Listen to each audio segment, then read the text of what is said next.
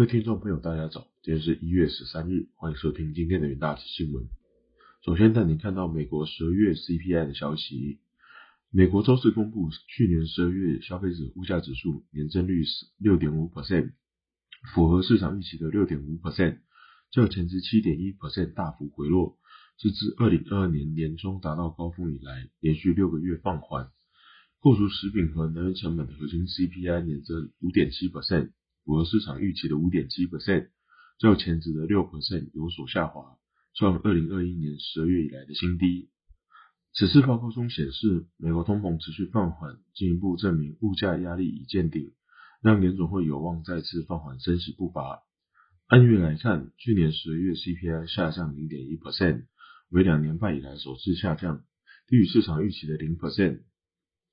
与前值的零点一 percent。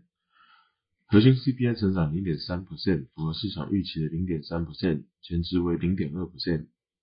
截至去年十月以来的三个月，核心 CPI 年增率为三点一 percent，创一年多以来的新低。虽然商品通膨跌至二零二一年二月以来的新低，但服务业通膨飙升至一九八二年九月以来的新高。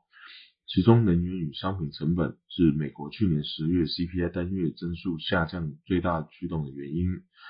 但服务食品成本继续上升，房租也攀升。剔除能源和食品后，去年十二月商品价格下跌零点三 percent，其中是由二手车价格领跌，汽油价格则下降九点四 percent。到目前为止，整体通膨数据下降的最大原因，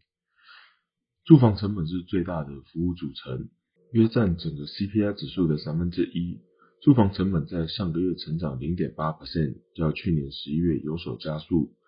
租金和业主等值租金也上涨零点八 percent，而饭店住宿先前下滑后，在上个月又上涨一点五 percent。剔除能源租金和业主等值租金，服务价格上涨零点三 percent。市场认为，尽管美国去年十二月的 CPI 年增率和核心通膨均符合预期。然而，在之前 CPI 数据更是低于预期，这可能使部分市场人士感到不满意。此次先前通通盟报告均显示，物价压力出现进一步缓解的迹象，可能为费德在下一次会议上升起一马铺平道路。尽管如此，分析师指出，费德对抗通膨的任务尚未结束，消费者需求，尤其是服务业的强。的强劲成长，加上就业市场吃紧，可能会给物价带来。分析师预估，费德将进一步升息，然后才会停下来评估几几十年来最激进的紧缩政策对经济的影响。费德官员曾强调，有必要在相当长的一段时间内把利率维持在较高的水准，同时警告不要低估费德这样做的意愿。而投资人仍压住费德将在年底前降息，尽管先前会议纪要并非显示如此。彭博经济学家表示，美国去年十二月 CPI 报告大多对费德有利，让他们能在下次会议上有机会进一步下调升息幅度至一码。联邦基金利率在三月达到五的高峰，而在今年年剩下来的时间保持该水准。穆迪首席分析师表示，尽管通膨正在迅速。退烧，但仍高得令人头痛。不过，至今往正确方向发展。在报告中看到的只有好消息，除了去年十二月通膨年增六点五的数字太高。尽管通膨显示降温，但市场认为此次报告通膨降温表现仅符合预期，相较之前更早之前低于预期，有些逊色。另外，根据费的智商智商所 Fed Watch Tool 表示。联邦基金利率期货投资人预估费德在二月升息一码的几率为九十三点二 percent，升息两码的几率为六点八 percent，而终点利率落在七点四点七五 percent 至五 percent 区间。下则消息看到美国上周初领失业金的数据，美国劳工部周四公布最新失业金数据，上周经调整后初领失业金人数报二十点五万人。低于市场预期的二十一点五万人，较修正后修正后的前值二十点六万人减少一千人。上周续领失业金人数也大幅下降。报告显示，就业市场依然火热。截至今年一月七日当周，经调整后，美国初领失业救济金人数报二十点五万人，低于市场预期，较上周修正后的二十点五万人减少一千人。四周移动平均值报二十一点二五万人。截至去年十二月三十一日当周，经调整后，美国续领失业金人数报一百六十三点四万人，较上周修正后的一百六十九点七万人减少六点三万人，低于市场预期的一百七十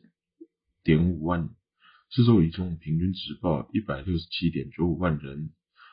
初领失业金人数意外下滑，在上。在一定程度上反映年初根据季节性波动调整的数据挑战。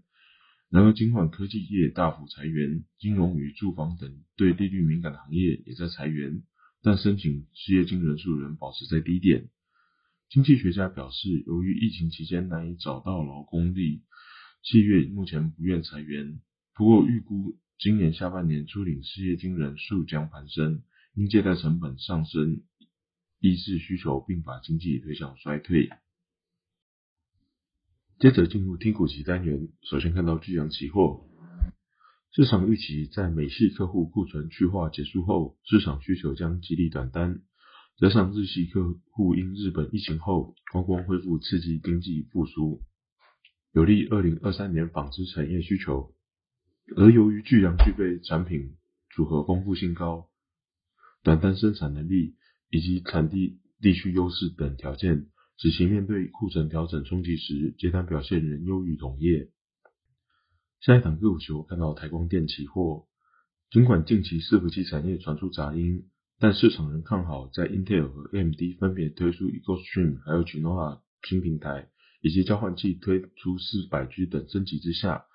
客户硬体设备升级需求将带动铜箔基板市场回升。有利公司二零二三年的营收展望。下一两个我就会看到台泥期货，